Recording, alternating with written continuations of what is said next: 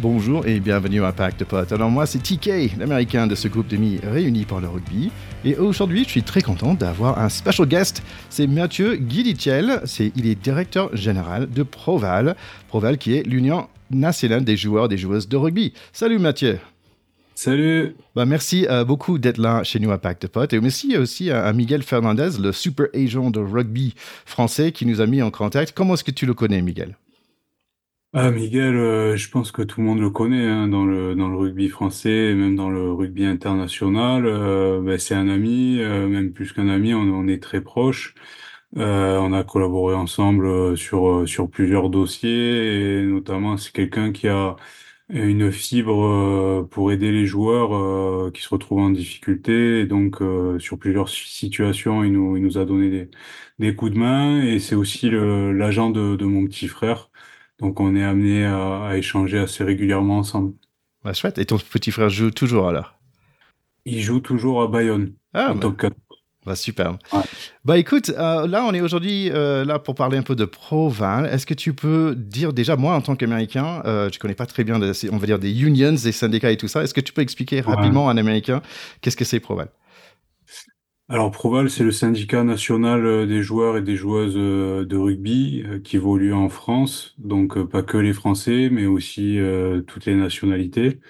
donc c'est un syndicat pour salariés, ce qui veut dire qu'on représente les joueurs et les joueuses au sein des instances que sont la FFR, la LNR, mais aussi au niveau international, World Rugby, etc on va les représenter euh, et on va les défendre, euh, notamment pour défendre euh, leurs intérêts et pour que la balance puisse pencher en, leur faveur, mais surtout préserver tous les acquis qu'on a pu obtenir sur les dernières décennies. Proval, ça existe depuis 98, donc ça a plus de, de 25 ans.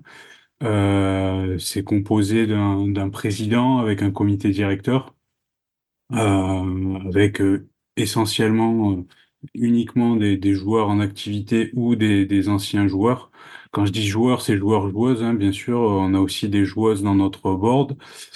et ensuite, une équipe d'une quinzaine de salariés. voilà, qui, qui sont une équipe qui est en charge de, de faire tourner la machine euh, et d'appliquer l'orientation euh, stratégique et politique euh, du board. donc il y a ce gros travail de, représentation qui est hyper important hein, parce que c'est, on va dire que c'est les fondations d'un syndicat, c'est ce pourquoi il existe. et on intervient sur d'autres aspects. Donc on a développé une multitude de services, notamment sur tout ce qui va toucher à à l'information euh, sur les droits de nos joueurs. Euh, donc on fait des réunions d'information dans les dans les clubs où on réunit l'ensemble de l'effectif. Euh, tout ce qui va être sensibilisation au dopage, euh, à la santé, euh, à la reconversion, parce qu'il y a une vie après le rugby, il faut s'y préparer. Euh, donc on a une multitude de partenaires euh, qui nous aident beaucoup euh, par rapport à, cet aspect-là. Bah peut-être on, va parler des différents services que, que Provel offre, mais tu avais dit c'est pas que pour des Français, c'est pour tout, le monde qui joue en France en fait. Donc donc il y a des internationaux aussi.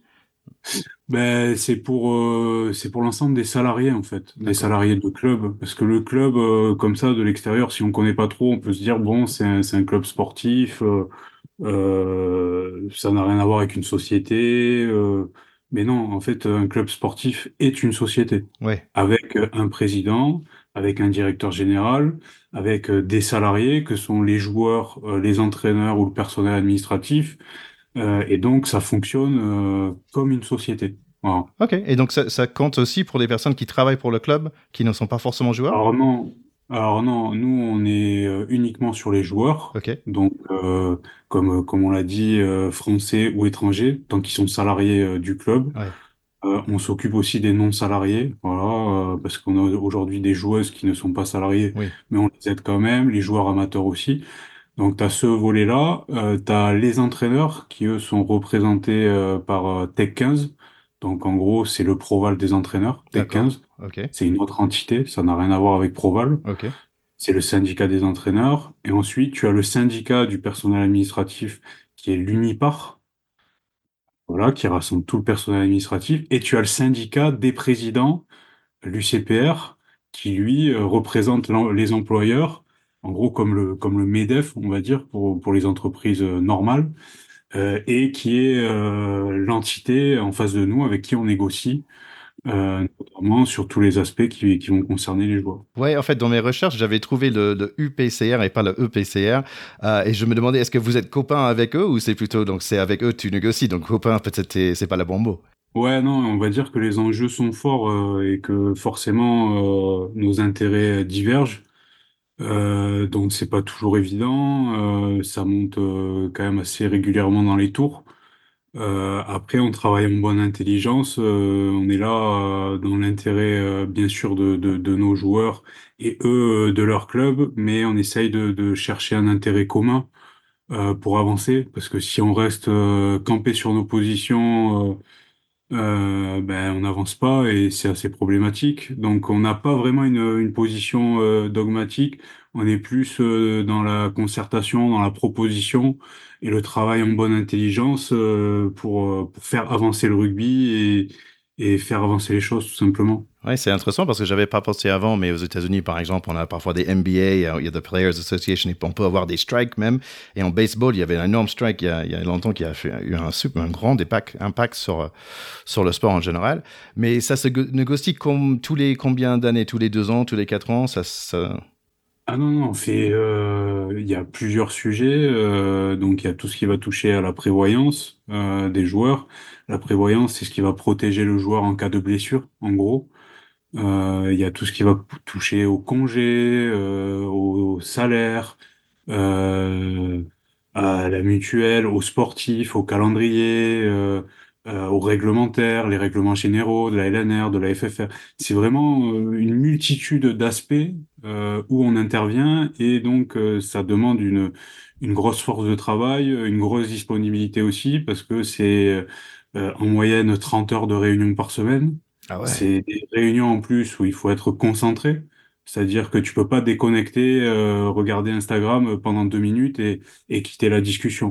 Tu es obligé d'être concentré en permanence si tu loupes une minute, que tu décroches, après ton, j'aime pas dire ça, ton concurrent, mais, celui qui est en face de toi, donc ton interlocuteur, prend va dire, un avantage concurrentiel sur toi, euh, et peut euh, naviguer, avoir une stratégie politique qui fait que tu perds la bataille in fine. Donc il faut être tout le temps vraiment concentré. Euh, c'est très politique, forcément, voilà. Euh, mais c'est aussi euh, passionnant et, et, je pense qu'on fait avancer les choses et c'est ce qui est très positif aussi et c'est ce qu'il faut retenir parce qu'on est là pour euh, évidemment euh, dans l'immédiateté euh, certains sujets, mais vu que c'est une globalité de, de sujets, tous sont, on va dire, interconnectés. Et peut-être qu'un jour, on va parler de, de la prévoyance, il va y avoir cette problématique-là, mais peut-être que demain, il va y avoir une problématique à laquelle les présidents vont pouvoir répondre, nous aider, et on va pouvoir les aider sur un autre sujet. Tu vois, c'est un peu du, c'est pas du donnant-donnant, c'est du gagnant-gagnant. Ouais. Et on est dans une globalité, en fait. Ouais. Et donc, ouais, j'entends euh, chez toi un parti de compéti compétitivité aussi, parce que bah, il faut, faut, faut être, euh, c'est vraiment de négociation aussi. Je trouve ça intéressant. Et en fait, ça, ça concerne jusqu'à quel niveau de joueur en fait? Qui peut s'abonner euh, et qui peut être représenté par, par la Proval? Ça concerne euh, tous les joueurs et joueuses euh, qui évoluent en France. Donc, euh, il y a un gros travail qui est fait forcément au niveau du top 14 et Pro D2 parce que ce sont les contrats, les contrats professionnels. Donc là, évidemment, ça va concerner une grande partie de, de, de notre travail. Mais maintenant, on accompagne des joueuses de Elite 1 euh, qui ne sont pas professionnelles, euh, des joueurs de Fédéral 1, de Fédéral 2. On accompagne tout le monde. Voilà, on, on tend la main à tout le monde. On ne dit pas, ben, toi, tu ne joues pas en professionnel ou toi, tu ne joues pas en national ou dans un, dans un bon niveau. On ne va pas t'aider. Le joueur qui a besoin d'aide et qui nous sollicite, on va l'aider. Ouais, je prends l'exemple typique. Euh, euh, de Blagnac, qui a malheureusement déposé le bilan il y a dix jours. Euh, donc moi, je suis allé personnellement à Blagnac euh, pour participer à la réunion avec les présidents. réunion à laquelle les présidents ont annoncé le dépôt de bilan avec effet immédiat et en gros le licenciement économique immédiat de ces joueurs. typiquement, on n'avait pas toute l'équipe adhérente de Blagnac. Oui. Pourtant, on les accompagne et on va les aider et on va les soutenir jusqu'au bout. Voilà, notre travail, il est parfois ingrat. Je vais pas te dire qu'il y a toujours de la reconnaissance, c'est pas vrai, mais il est nécessaire. Et il faut que Proval subsiste pour aider ces joueurs-là, aider ceux qui sont en difficulté et essayer de pérenniser le modèle euh, du rugby français. Il y, a un, il, y a un, il y a une grande responsabilité derrière aussi. Tu as tous les, tous les joueurs de rugby derrière toi, en fait, dans un sens. Donc, il faut que tu les représentes au mieux. C'est marrant parce que tu sais, j'ai commencé ce podcast vraiment en tant que fan et pour parler de rugby avec mes potes. Mais à force de, de rencontrer des gens comme euh, Miguel et comme, euh, comme toi, ça m'offre euh, déjà ces différents aspects parce que moi, j'avais fait des, des, formations RH, donc suis un master RH. Donc, je connais ces côtés ressources humaines aussi. Mais en tant que fan, j'avais pas forcément réfléchi à le rugby comme ça. Et, et c'est intéressant de, de connaître ce côté euh, business, mais pas business dans le mauvais sens, mais juste entreprise et, et, personnel. je trouve ça intéressant.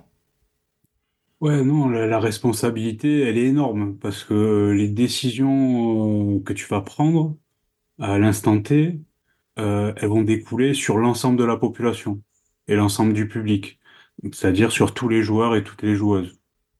Donc, effectivement, les conséquences sont hyper importantes et tu ne peux pas te permettre de prendre ça à la légère. C'est pour ça qu'on se bat et qu'on va au bout des choses et que qu'on mène euh, ces batailles et qu'on le fait avec passion. Voilà, en tant qu'ancien joueur, moi aujourd'hui, j'ai j'ai un métier qui me passionne et où euh, j'ai la chance euh, de m'occuper de, de, mes petits frères, de mes petites sœurs et de le faire avec plaisir. Tu vois, je me lève le matin avec avec la banane en prenant du plaisir, je me couche le soir très tard, je me fais des semaines euh, je m'en forme des semaines de 70, 80 heures où c'est voilà, c'est jamais simple. Mais quand tu le fais avec plaisir et avec passion, forcément, ben, tout passe, tout passe plus vite, tout passe mieux et, et tu comptes pas tes heures. Ouais, c'est sûr, c'est sûr. Bon. Et tu vois le, pour rebondir juste sur ce que tu dis vis-à-vis du, du, grand public euh, et en tant que fan euh, sur la connaissance de, de, on va dire des arcanes, des, des instances. Euh, sur tout ce qui, qui, va se passer en off, effectivement, euh, c'est très opaque. C'est très opaque. Tout ce qui se passe en off, mais c'est... Même en tant que joueur, je ne l'imaginais pas, en fait. Ouais. C'est c'est des luttes euh, politiques, euh, euh, certains tirent les ficelles, euh, euh, voilà, il y a, y a, beaucoup de, de, de, sujets qui sont clivants, euh, avec euh, parfois des, des, retournements de situation, tu t'en rends pas compte. Et tout ça, le grand public n'en a pas conscience. Le grand public est là pour voir un spectacle. Et nous, on, on fait tout justement pour délivrer ce spectacle et pour que tout se passe au mieux. Ouais. Tu vois? Mais ça, c'est un peu comme la politique, hein, j'ai envie de te dire. Tout ce qui se passe en, en, en off, personne personne n'est au courant. Et dans le sport, pas que dans le rugby, je parle de, on parle de rugby, mais dans le sport en général, c'est euh, un secteur d'activité qui est très politisé. Et j'ai l'impression que tu aimes bien être, euh, comment dire en anglais, euh, in the room. Euh, dans, la, es dans la pièce où on négocie, tu es, dans les couloirs et dans la pièce aussi, sur la table, on va le dire peut-être en français. Ouais, il faut que les joueurs soient au centre de l'attention. Euh, il faut qu'ils soient au centre de la pièce. Il faut que qu'on participe aux discussions. Il faut qu'on impose notre vision aussi, parce que ce sont nous, les joueurs, qui sommes les acteurs du jeu. Sans joueurs, il n'y a pas de rugby. Ouais. Tu vois? Et ça, c'est hyper important pour nous euh, de participer à l'ensemble des commissions, de défendre les intérêts, et pas de de se rendre compte euh, après coup qu'il y a une mesure qui est passée, il y a une résolution qui est passée, qui va impacter nos joueurs et à laquelle on n'a pas participé, parce que ça, c'est terrible en fait. Ça, c'est terrible. Donc ça, il faut absolument l'éviter, et c'est pourquoi il faut aussi avoir une, grosse force de disponibilité pour être présent à chaque réunion. Et j'en reviens à ce que je disais tout à l'heure, vu que tout est interconnecté, tu es obligé de participer à l'ensemble des réunions pour comprendre l'enjeu global. C'est très intéressant parce que quand j'ai fait mes études euh, pour faire mon, mon master RH, il y avait un cours euh, qui était juste sur les, les, syndicats, sur les unions. Et en fait, en tant qu'Américain, c'est très, c'est pas connu en fait. C'est un peu mal vu parce que nous, on est très capitaliste et, le Parti socialiste n'intéresse pas peu d'Américains, on va dire. Et en fait, il fallait. Donc, j'avais eu beaucoup de discussions avec ma femme et beaucoup de lectures euh, pendant mes études pour comprendre en fait l'historique qu'il y a derrière en France et que ma femme disait mais non, des personnes sont mortes pour des droits que nous avons, on va prendre des vacances et des choses comme ça. Et en fait, au début, je disais ouais, je comprends pas. Et finalement, avec la lecture, je, comprends. Donc, historiquement parlant, en France, ce côté de hum, fraternité, ensemble, de solidarité aussi, c'est très fort. Et, aussi, ça correspond avec les, valeurs de rugby. Voilà, exactement. Alors après, tu sais qu'aux États-Unis, c'était très euh, développé euh, dans les années 60, euh, 70 avec les Teamsters. Ouais. Je sais pas si tu as connu le syndicat des chauffeurs routiers aux États-Unis, mais ils paralysaient le pays pour obtenir ce qu'ils voulaient. Et c'est eux qui avaient la main sur les politiques et sur le pays, sur le pouvoir des États-Unis par rapport à tout ça. Et effectivement, comme tu dis, il y a une notion de, fraternité, de solidarité qui est, qui est vraiment importante. Et, aujourd'hui, on va dire que c'est le ciment de, de Proval. C'est euh, bon après, effectivement, c'est aussi très français d'avoir des droits, de d'être en opposition avec le patronat pour euh, essayer de, de, de préserver et maintenir nos droits. Euh, maintenant, à Proval, euh, on n'est pas dans l'opposition totale et dogmatique, comme je te l'ai dit.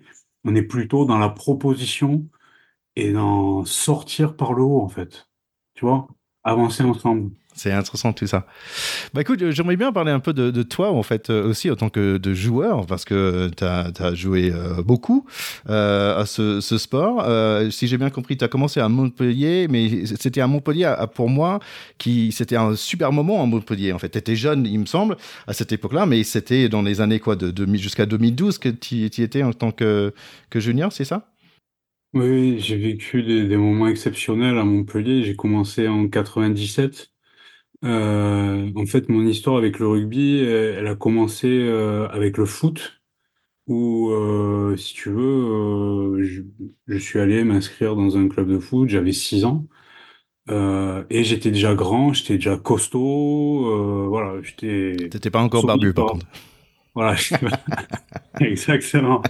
Mais j'étais, par rapport aux autres, j'étais très costaud. Et si tu veux, bon, euh, quand on est petit, euh, ben, les petits ne se font pas de cadeaux. J'ai, j'ai reçu un peu des, des moqueries par rapport à mon physique, etc. Au foot, tu vois, j'étais, j'étais pas à ma place en fait. Et donc mon grand-père, euh, qui était très présent dans le sport montpelliérain, m'a dit, ben, tu devrais essayer le rugby, inscris-toi. Et donc, euh, après un an de foot, euh, je me suis inscrit au rugby. Et là, dès le premier entraînement, j'ai trouvé ma place, en fait. Parce qu'au rugby, que tu sois grand, que tu sois petit, gros, euh, maigre, voilà, peu importe ton physique, d'où tu viens, on t'accepte, t'apportes ta pierre à, à l'édifice et tu as un rôle à jouer pour le collectif. Tu vois? Et cette, cette notion-là, ben, ça a été un coup de foudre avec le rugby. Et donc, euh, depuis 97, de 97 à 2012, effectivement, j'ai vécu des moments extraordinaires à Montpellier. Et si j'avais pu faire toute ma carrière à Montpellier, j'aurais fait toute ma carrière à Montpellier. Malheureusement, bon, ça, ça ne s'est pas passé euh, comme ça. Euh, j'étais jeune, j'étais impatient. il y avait Fabien Galtier aussi en tant que coach. Ça a été très compliqué parce que humainement, on n'était pas vraiment en phase. Euh, donc euh, j'ai dû, euh, j'ai cassé mon contrat et je suis parti à, à Mont-de-Marsan en 2012. Tu avais quel âge à ce moment-là? 22 ans. Ah ok. Parce qu'après, si tu veux, j'ai tout vécu à Montpellier. Hein. On a été champion de France avec les jeunes. J'ai eu toutes les sélections internationales de, de, moins de 16 jusqu'à jusqu'à moins de 20. Euh, voilà, j'ai connu toutes les toutes les catégories, de mini poussin jusqu'à l'équipe première. Donc c'est vraiment un club euh, qui compte pour moi. Mais à la fin, je me retrouvais plus vraiment dans dans les valeurs euh, dans les valeurs du, du, du, club, on va dire. Et donc donc je suis parti. Question maintenant que tu as un peu plus de bouteilles, est-ce que tu avais raison de partir ou, ou est-ce que c'était mieux de rester ou est-ce que juste c'était comme ça et c'était le bon choix? Non, avec le recul, je pense que j'étais trop impatient de jouer. Et je pense que j'ai eu raison parce que si tu végètes en espoir, si tu ne joues pas en première, en équipe première, en top 14 ou en Pro D2, euh, ben, tu ne te montres pas et donc euh, tu ne peux pas faire de carrière en fait. Maintenant, euh, j'ai eu une, une approche un peu conflictuelle avec, avec Fabien Galtier et sur ça, je, le regrette un peu. Je pense que j'aurais dû dû prendre plus de recul, euh, agir euh, avec plus de maturité, et peut-être que ça se serait euh, mieux passé. maintenant, j'étais jeune, et je pense que chacun a sa part de responsabilité. et sur le moment, je me sentais pas respecté. Et le respect est une valeur fondamentale pour moi. Et à partir de ce moment-là, quand je ne me suis pas senti respecté, ben, je ne me sentais plus euh, en phase avec, euh, avec ce qu'on me demandait. Donc, euh, donc avec le recul, je pense que j'ai bien fait de partir. Maintenant, je pense que j'aurais dû peut-être être plus diplomate. Et par la suite, quand même, tu as, eu une belle carrière dans, le, dans le Pro D2. et en fait, tu vas me faire voyager un peu avec. parce que Mont-de-Marsan, je suis jamais allé. je connais un tout petit peu les Landes. J'ai de la famille à Osgore. Euh, et je me souviens, j'ai rencontré mes, parents, mes grands-parents à Dax euh, pour la première fois, mes grands-parents français à Dax. Donc j'ai une belle souvenir de cette gare à Dax quand j'avais 10 ans, quelque chose comme ça. Mais euh, c'était comment euh, Mont-de-Marsan Tu avais 22 ans? Est-ce que tu étais étudiant? Est-ce que tu, tu faisais quoi avec tes journées? Est-ce que tu étais euh, tu surfais, tu surfais ou? Ouais, non, en fait, mon agent m'appelle, je, je, décide de casser mon contrat, il me dit, bon, il y a Mont-de-Marsan qui est intéressé, je savais même pas où c'était en fait. Je n'étais pas très bon en, géographie. Euh, j'avais pas non plus, euh, j'étais pas très ouvert, donc je m'intéressais pas trop non plus à la Pro D2. Euh, et donc, je ne savais même pas où c'était. Mais quand je suis arrivé, j'ai vu que c'était une très belle région, avec là aussi vraiment un amour pour le rugby, des gens très gentils un territoire aussi euh, avec une bonne gastronomie, on va dire. Euh, donc non, j'ai apprécié euh, la première année, j'ai apprécié, surtout que je jouais, j'avais du temps de jeu en top 14. par contre, à partir du moment où le club m'a bloqué, a demandé des, des, indemnités de formation pour que je reste au club, à partir du moment, ça a commencé à, a gâché un peu, euh, un peu toutes les relations et ça s'est détérioré euh, parce que euh, j'étais pris en otage et c'était soit je restais, je signais, soit en gros on allait bloquer ma licence et on allait demander de l'argent pour pour la débloquer. Je, je grossis le, le trait volontairement, mais j'ai trouvé ça dommage et ça a pollué un peu mon, mon aventure à Mont-de-Marsan et notamment pour les deux années qui ont suivi, parce que j'ai dû re-signer deux ans de plus. Et à partir de, ce moment-là, je me suis plus vraiment senti très bien dans, dans ce club. Oui, c'est normal. mais c'est eux qui disaient on t'a formé, on, on devrait. Mais c'est pas le cas parce que tu étais formé en fait, Montpellier. Euh, Montpellier m'a lâché. Oui, en fait, Montpellier a cassé mon contrat et m'a lâché pour zéro euro pour signer à Mont-de-Marsan je suis à Mont-de-Marsan et j'étais toujours en centre de formation parce que j'étais toujours jeune, à 22 ans. C'était ma dernière année de centre de formation. Et en fait, euh, quand tu es en, centre de formation, si tu fais des matchs en équipe première, donc en top 14 ou en Pro D2, euh, ça fait des, unités de valeur euh, pour une indemnité de formation, une indemnité protectrice. Et en fait, vu que j'avais joué pas mal de matchs en top 14, mais mon indemnité était au max, au plafond, pour l'année de Mont-de-Marsan. Et donc, ils ont décidé de me bloquer euh, après, euh, après six mois de contrat pour rester à Mont-de-Marsan, alors que j'avais signé un pré-contrat à Bordeaux. Ouais, c'est pas, un... c'est pas une stratégie long terme quand même. Non. Et, si tu veux, voilà, moi, ça m'a, ça m'a vraiment déçu et, et je suis quelqu'un d'hyper affectif et quand on me, un coup comme ça, après j'ai du mal à m'en remettre. je peux comprendre. Euh, par la suite, tu, tu vas à Tarbes. Euh, et Tarbes aussi, un endroit que je connais pas, sauf que j'ai un, copain euh, de Tarbes, salut Christophe, qui m'a présenté le, vin, le Madiron, que j'aime beaucoup. Non, mais Tarbes, c'est, ça a été une année exceptionnelle pour moi. C'est un territoire que, que j'apprécie beaucoup. Je me suis régalé avec une bande de copains. Vraiment, là, on a vécu une année extraordinaire. C'était vraiment une famille.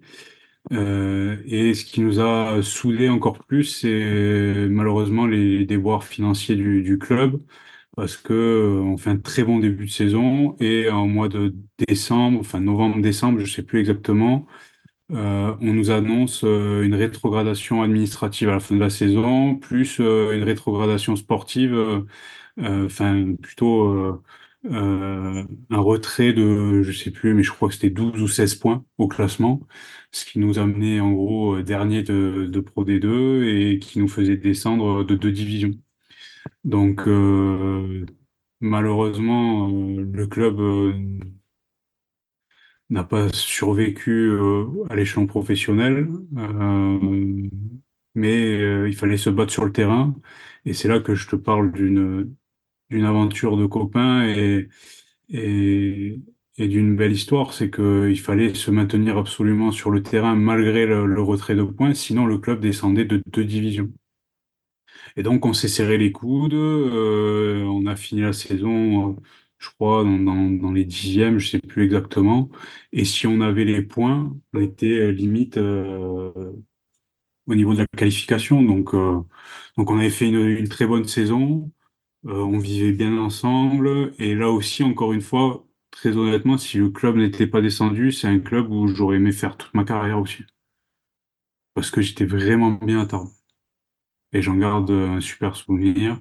Et quand j'y retourne, je suis retourné, euh, malheureusement la dernière fois, c'était pour les obsèques de, de Monsieur Lapassé, mais quand j'y retourne, c'est toujours avec plaisir. Et il me semble que ah, par la suite, donc tu étais allé à, Biarritz, mais il me semble, est-ce que c'était le même coach en fait de Tarbes qui t'a ramené à Biarritz? Est-ce que c'est ça? C'est ça. En fait, euh, c'est Fred Garcia, euh, qui était euh, un ancien coach de l'UBB, un ancien coach de Dax, et donc qui était à Tarbes, qui me recrute de Mont-de-Marsan à Tarbes. Et ben là, on a eu vraiment une, une très bonne relation, de très bonnes relations ensemble. On s'entendait super bien. c'est vraiment une belle personne. Il m'a fait confiance depuis toujours. Et, et quand il a signé à Biarritz, il m'a dit, écoute, je signe à Biarritz, est-ce que ça t'intéresse? Et j'ai dit, euh, évidemment, moi je veux te suivre, je veux qu'on continue de, de bosser ensemble. Et donc, euh, et donc je l'ai suivi à Biarritz, et lui a fait un an, et moi je, je suis resté euh, l'année d'après. Et l'année après, en fait, tu avais euh, un, un, coach qui est euh, aujourd'hui dans le top, euh, pardon, qui est dans la six nations, parce que tu as, eu Gonzalo Quesada.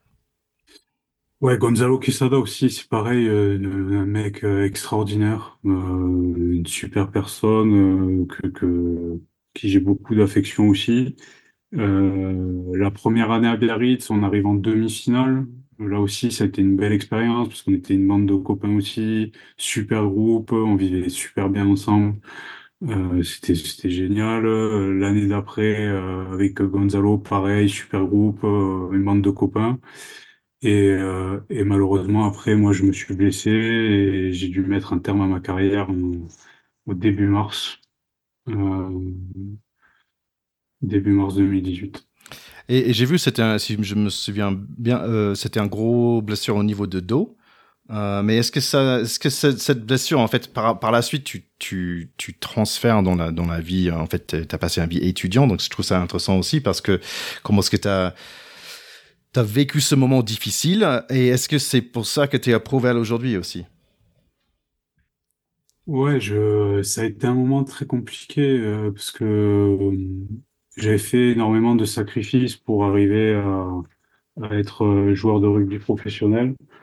Euh, depuis, euh, depuis toujours, depuis l'âge de, de 12 ans, même avant. Enfin, je voulais absolument être joueur de rugby et j'avais consacré beaucoup de temps, beaucoup d'énergie, tous mes étés, toutes mes vacances à m'entraîner pour, pour l'être. Et en fait, euh, ben, ça s'est arrêté, euh, s'est arrêté du jour au lendemain. Euh, donc, j'étais pas du tout préparé. Euh, j'avais aucun, aucun diplôme. J'étais un peu livré euh, face à moi-même et une main devant, une main derrière. Donc, euh, ça a été hyper compliqué. J'ai été opéré en urgence aussi pour récupérer ma jambe parce que je sentais plus ma jambe. Incroyable. Voilà, donc euh, ça c'est pareil, ça a été euh, ça a été hyper compliqué. Je suis resté euh, je suis resté plusieurs semaines à l'hôpital en observation, puis après je suis resté plusieurs semaines aussi euh, au CERS de Cap-Breton. Donc euh, en gros entre le jour où je me blesse et le jour où je sors de l'hôpital, il y avait à peu près deux mois. Donc tu pars de chez toi pour jouer un match à Perpignan et tu rentres chez toi deux mois après. Et, et ça a été, euh, ça a été hyper compliqué. J'ai eu le soutien des, joueurs du club, heureusement. Euh, j'ai eu le soutien de ma famille aussi, heureusement, parce que sinon ça aurait été euh, encore plus dur. Et je pense que je, j'aurais eu du mal à, me reconstruire euh, sans ça. Été réopéré encore une fois euh, un an après, parce que j'avais toujours des douleurs, j'avais toujours euh, les séquelles, etc. Et même aujourd'hui, j'ai toujours des séquelles, j'ai toujours des douleurs. Enfin, c'est toujours hyper compliqué. Ça a été une très très grosse blessure. Et ça a été un tournant dans ma vie. euh, et en fait, quand ça s'arrête, euh, bah, t'es perdu. Tu sais pas, sais pas à quoi tu sers, tu sais pas à quoi tu vas servir, tu sais pas quoi faire. Ça s'arrête euh, soudainement, euh, t'as rien prévu. Et en fait, non, j'avais pas prévu forcément d'atterrir à Proval, quoi. J'avais rien prévu de tout ça. euh, Mon arrivée à Proval, elle s'est faite euh, de manière euh, imprévue. J'ai envoyé un message à, à Robin Chaewachu, qui était président de Proval et que je connaissais pas. Enfin, que je connaissais, on se disait bonjour, voilà, mais sans plus. Je ne le connaissais pas personnellement. Et j'ai envoyé un texto et j'ai dit, bah, écoutez, si vous avez besoin d'aide pour le syndicat, moi, c'est avec plaisir que je vous aiderai. Je vous demande pas d'argent. euh, je ferai tout bénévolement. euh, je suis là pour vous aider. euh, j'ai envie d'a- d'aider la, jeune génération. voilà, comme j'ai dit tout à l'heure, mes petits frères. Donc, si vous avez besoin, je suis là. Voilà. J'aurais ju- j'ai envoyé ça à Robin et j'ai juste dit ça. Et derrière, il m'a rappelé, il m'a dit, ah bon, tu sais que euh, t'es la première personne qui me dit ça. euh, d'habitude, j'ai des gens qui sont intéressés, euh, qui veulent venir euh, par, intérêt, euh, toi pas du tout. Euh, bah écoute, bien sûr, avec plaisir. Il y a les élections qui arrivent. Si tu veux faire partie de l'aventure, je te mets sur ma liste et, et avec plaisir pour, pour travailler ensemble. Donc là, voilà, j'étais j'étais super content. Arrivent les élections, au final, on est élu. Donc, euh, donc on commençait les premières réunions, etc. Et pendant huit mois, j'ai tout fait bénévolement. Donc, je participais aux réunions. euh, euh, voilà, quand on avait besoin de moi, j'étais là. Et, et au bout de huit mois, malheureusement, la directrice générale en place a eu une leucémie. et donc elle était indisponible pour une durée indéterminée. Et euh, donc euh, Laurent Sampéré, qui à l'époque était vice-président, euh, qui aujourd'hui est, est entraîneur du 15 de France, à l'époque il était vice-président de Proval, il m'appelle et il me dit, écoute, Laure, enfin, cette personne-là est indisponible.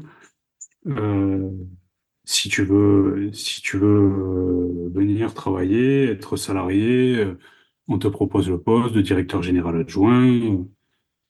Et donc j'ai dit, euh, j'ai accepté tout de suite, bien sûr, j'ai dit avec grand plaisir. euh, Et voilà, c'est comme ça que je suis, que j'ai atterri en fait euh, à Proval. Mais il y avait rien de calculé, euh, rien de, je ne m'attendais pas du tout à tout ça en fait. Ouais, mais je, trouve l'histoire super intéressante parce qu'il y a quelque chose dans, dans la vie quand tu, quand tu vas et tu grattes ta propre place, c'est pas la même chose que quelqu'un, si tu as quelqu'un qui t'appelle, oh, tiens, tu veux ce job, c'est pas la même chose que c'est toi qui allé le gratter en fait. Euh, tu as créé une opportunité en étant présent et, j'en parle de ça parce que personnellement, j'ai fait quelque chose un peu similaire. Il y avait une entreprise, je voulais vraiment euh, travailler avec et j'ai gratté pendant 2-3 ans pour juste dire, bah, je suis là, je suis présent, euh, appelle-moi et finalement je fais et c'est je suis euh, aux anges parce que je savais quelque part que ça correspond à ce que j'ai besoin en tant qu'humain. Et j'entends la même chose chez toi, en fait, que, tu avais besoin de redonner et, et Proval t'offre cette opportunité. Ben, c'est exactement ça, si tu veux. Et je pense que c'est Proval qui, qui m'a sauvé hein, d'une certaine manière. Euh, parce que euh, quand j'étais dans la période après ma blessure, j'étais au fond du seau, quoi et j'étais perdu. Euh, je ne savais pas à, quoi je servais. Et en fait, de, de, de travailler avec Proval, euh, de, me, de me sentir utile, de, de sentir que je sers à quelque chose, ça m'a permis de vraiment me reconstruire. Mmh et de ne plus penser aussi, tu vois.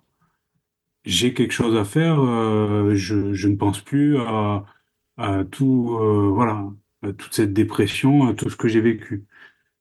Et, et tout ça m'a permis euh, de, me reconstruire. Je suis passé de être chez moi tout seul à faire du kiné, à soigner ma blessure, à euh, avoir une mission utile et vertueuse euh, pour ceux que j'aime, tu vois, pour les joueurs.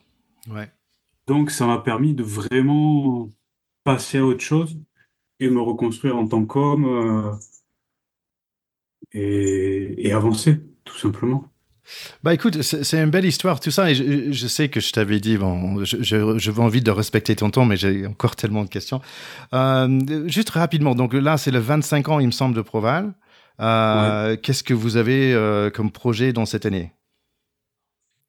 Alors là c'est 25 ans, c'était l'année dernière. Les 25 ans c'était l'année dernière. Ah, le plus gros projet Ouais, parce que là, on est en 2024, donc c'est les 26 ans. Euh, le plus gros projet, euh, ça a été l'acquisition de notre siège, parce que Proval a été euh, locataire depuis 25 ans. Et si tu veux, bah, moi, je, on a, on a réfléchi avec le board, avec, avec Robin, Thierry Wachou, avec l'ensemble des membres, et on s'est dit, qu'est-ce qui peut être structurant pour le syndicat?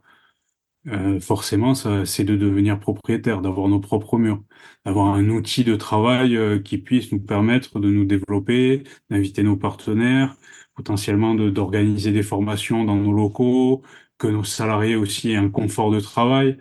Parce que là, les locaux dans lesquels on était, c'était juste pas possible. C'était des locaux de, des années 90, euh, pas du tout isolé, donc euh, tu avais les fenêtres, euh, il faisait froid, l'hiver il faisait moins 10 et l'été il faisait 70 degrés, donc c'était pas du, c'était pas possible. Et donc on a on a investi, on a on a mis nos, on a mis nos économies dans, dans ce siège-là et et on a un asset aujourd'hui, on a un patrimoine avec Proval. Donc ça, ça a été le, notre dernier gros projet, on va dire, chez Proval. Euh, et euh, ceux à venir, euh, ce sont au niveau des, des conditions de, des, de la santé de, de, nos joueurs, tout ce qui va toucher la commotion, tout ce qui va toucher l'enchaînement des matchs, les calendriers, les temps de repos, les temps de régénération. Et sur ça, on est en train de travailler avec World Rugby euh, pour que des temps de, de, de, récupération soient bien déterminés et pour que les joueurs arrêtent d'enchaîner euh, 15, 20, 30 matchs d'affilée, parce que c'est juste pas possible. Et aujourd'hui, on peut plus se permettre de jouer avec la santé de nos joueurs. Donc là, les, le gros projet euh, actuellement, ça va concerner la santé des joueurs. Ah, superbe. Bah, cet, euh, cet euh, hiver, j'avais fait un petit série qui s'appelait euh, le rugby solitaire. J'ai eu l'opportunité de parler avec Mathieu Blin par rapport à l'association Alerte Commotion et le sérieux derrière cette histoire de commotion et aussi avec Raphaël Poulain par rapport à la santé mentale. C'était très intéressant. J'invite tout le monde qui est intéressé d'aller voir le site web. Il y a plein d'informations par rapport à tout ce que vous offrez à Proval par rapport à santé, bien-être, côté juridique, le côté réseau et surtout le côté formation. je t'invite de revenir quand tu veux pour parler de, de, de différents éléments que tu peux avoir. écoute, juste pour, pour finir, ah oui, dernière chose que vous avez, on est un petit, petit peu concurrent quand même, hein, parce qu'il y a un podcast de Proval qui s'appelle Cadrage et Barbadage que j'ai écouté pas mal des épisodes, c'est bien sympa. 10 épisodes avec des personnes comme Nicolas Mas, Guirado, leur sensus et je trouvais, je trouvais ça très bien. Donc, nos chers écouteurs, allez écouter notre podcast, le liker, le donner plein d'étoiles et faire, faire le même, faites le même pour cadrage et barbadage aussi. Est-ce que je peux finir avec une petite question euh, ou deux encore sur le rugby français actuel? Bien sûr, avec plaisir. Bon, écoute, pour toi, qui est-ce que tu suis sur le top 14 et les Pro D2 en ce moment? Ou est-ce que c'est tout le monde parce que c'est un... Non, après, moi, moi, je suis impartial. Je peux pas euh, supporter une équipe en particulier euh, vis-à-vis de mes fonctions. Donc, euh, moi, je suis pour l'ensemble des équipes, que ce soit en top 14 ou Pro D2, je soutiens tout le monde. Ok, ok, c'est une très bonne réponse. et sinon, ah. qui est-ce que tu veux voir deuxième dans destination? Deuxième? Mm-hmm. Moi, je veux voir la France première. Après, les deuxièmes, ça m'intéresse pas. Et qui, quelle équipe est-ce que tu as aimé regarder euh, pendant ce Coupe de Monde? En dehors de la France, bien sûr. Hmm, honnêtement, le match euh, où je me suis le plus régalé, c'est le match d'ouverture euh, France-Nouvelle-Zélande, avec franchement une intensité énorme, un spectacle énorme, il faisait beau, on était bien, on, faisait la fête, et c'est des souvenirs vraiment exceptionnels c'est un des meilleurs souvenirs pour moi de, la Coupe du Monde et j'espère qu'on en, qu'on en vivra d'autres, euh, forcément. Euh, maintenant, je pense que c'est une Coupe du Monde qui, qui va nous permettre de, de nous préparer pour, pour la prochaine. Je sais qu'il y avait beaucoup d'attentes. Euh, c'est un échec, mais moi, je vois le positif dans, dans tous les échecs. Je pense que ça va nous faire grandir et, et ça nous permettra d'aller encore plus haut sur la prochaine Coupe du Monde. Bah écoute, pour finir, est-ce que ça t'intéresse d'aller aux États-Unis pour aider les Américains à mettre tout ça en place pour le MLR, le Major League Rugby? Ah, Complètement. Moi, j'adore les États-Unis. Euh, je suis allé à New York euh, plusieurs fois. Euh, c'est un territoire que, j'apprécie beaucoup. donc, avec grand plaisir. c'est aussi une terre où je pense le rugby sera épanoui avec, avec des vrais passionnés où on aime l'entertainment, le, spectacle. Euh, et je pense que ça peut vraiment matcher. Euh, on verra, on le verra notamment pour la Coupe du Monde hein, en 2031. Euh, je pense que c'est un, gros rendez-vous pour les USA aussi. Et, et ce serait avec grand plaisir que je me mettrai à disposition des États-Unis pour, pour les accompagner et les aider à se développer. Bah écoute, tu nous réserves des billets d'avion, je, je viendrai avec toi. Avec plaisir. Mathieu, grand plaisir. Merci d'être passé à Pacte Pot. Merci à toi Thierry.